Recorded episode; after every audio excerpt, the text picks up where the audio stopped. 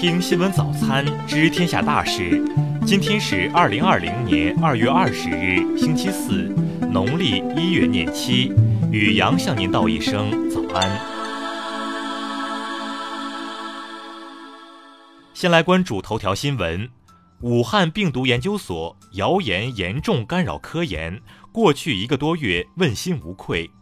昨日，中国科学院武汉病毒研究所发布了致全所职工和研究生的一封信。在信中，武汉病毒研究所表示，疫情发生以来，全所主动放弃春节假期，全力以赴开展科研攻关，还为国内外相关机构开展新冠病毒联合科研攻关提供了有力支撑。但近期网络流传涉及该所若干谣言，对该所科研人员造成极大伤害，严重干扰了应急科研攻关任务。据公开信透露，武汉病毒研究所于二零一九年十二月三十日晚收到武汉市金银潭医院送来的不明原因肺炎样品后，于二零二零年一月二日确定新冠病毒的全基因组序列，一月五日分离得到病毒毒株，一月九日完成国家病毒资源库入库及标准化保藏。一月十一日，作为国家卫健委指定机构之一，向世界卫生组织提交了病毒序列。公开信在最后呼吁：回首过去一个多月的艰辛付出，我们问心无愧。请大家要坚定信心，排除干扰，团结一致，全身心做好科技攻关和疫情防控各项工作。再来关注国内新闻。国务院近日召开常务会议，决定阶段性减免企业养老、失业、工伤保险单位缴费，除湖北省外各省份，从二月到六月可对中小微企业免征上述三项费用。最高检昨日刊发全国检察机关办理涉疫情防控刑事案件情况。截至十八日，共介入侦查、引导取证涉疫情刑事犯罪两千六百九十二件，三千七百二十二人。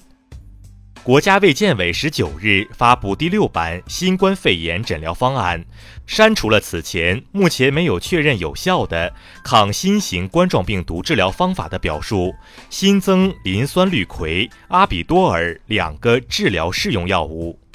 公安部部长赵克志日前强调，针对当前疫情防控工作，全国公安机关和广大公安民警要坚持严格规范、公正文明执法，严禁过度执法、粗暴执法。工信部十八日发布通知指出，支持互联网交通、物流、快递等生产性服务企业率先复工复产。数据显示，截至十九日十二时，国家中小学网络云平台网页浏览次数两千三百万，访问人次一千五百万，覆盖全国三十一个省，运行通畅。中国国家铁路集团消息，一月十日至二月十八日春运四十天。全国铁路共发送旅客二点一亿人次，同比减少一点九六亿人次，下降百分之四十八点三。对于美国法院十八日判决国会有权禁止联邦机构从华为购买产品，华为方面十九日表示对该判决表示失望，将考虑采取进一步法律行动。再来关注国际新闻。美国联邦法官协会主席近日表示，就总统特朗普被指控涉嫌干预司法部工作，该协会已经决定要召开紧急会议，以缓解人们对此越来越多的忧虑。世卫组织日前指出，中国卫生系统付出了极大努力，所采取的措施有效地阻止了疫情传播，降低了新冠肺炎死亡率。欧盟昨日再次更新避税黑名单，被最新认定的国家及地区主要有巴拿马、英国海外领土开曼群岛、塞舌尔群岛与帕劳共和国。俄罗斯政府十八日发布消息称，自莫斯科时间二月二十日零时起，俄方临时禁止持工作、私人访问、学习和旅游签证的中国公民入境。法国农业部近日表示。法国的番茄植物遭到了一种毁灭性农作物病毒污染，目前已知该植物病毒对人体不会构成伤害。十九日，韩国法院对前总统李明博贪污受贿案进行二审宣判，李明博被判处有期徒刑十七年，并撤销其保释令，重新对其收监。希腊外交部人士日前透露，美国商务部上周末宣布对包括橄榄油、奶酪、葡萄酒等在内的希腊食品豁免加征关税。美国智库《世界人口评论》最新报告称，印度正逐步发展成为开放市场经济体，并在2019年超过英国和法国，成为世界第五大经济体。再来关注社会民生新闻。中国野生动物保护协会日前发布声明，对“野生动物养殖是人类祖先的伟大创举”一文致歉。该文曾称，人类对野生动物产品的需求为刚性需求。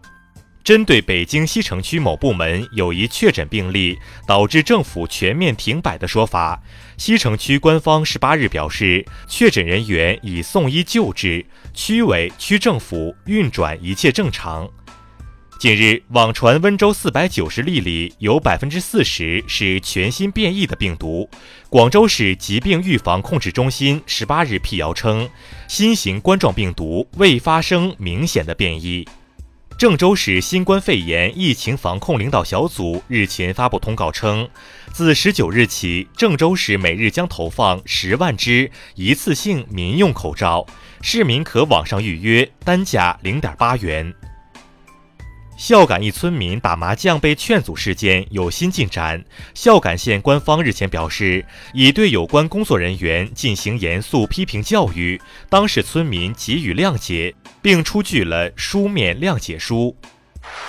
再来关注文化体育新闻。十九日，亚冠联赛小组赛第二轮继续进行。神户胜利船客场一比零绝杀水源三星，横滨水手主场四比零大胜悉尼 FC。昨日下午，亚足联官方宣布，印度将成为2022年女足亚洲杯举办国。日前，京津冀交响乐艺术发展联盟组织三地交响乐团共同推出《隔空交响：我和我的祖国》，表达对疫区人民的关切。和对一线抗击疫情工作人员的敬意。近日，出自十七世纪著名画家伦勃朗的画作《年轻女子肖像》被质疑并非本人作品，经运用现代科技检验后证实，该画确为本人所作。以上就是今天新闻早餐的全部内容。如果您觉得节目不错，请点击再看按钮。咱们明天不见不散。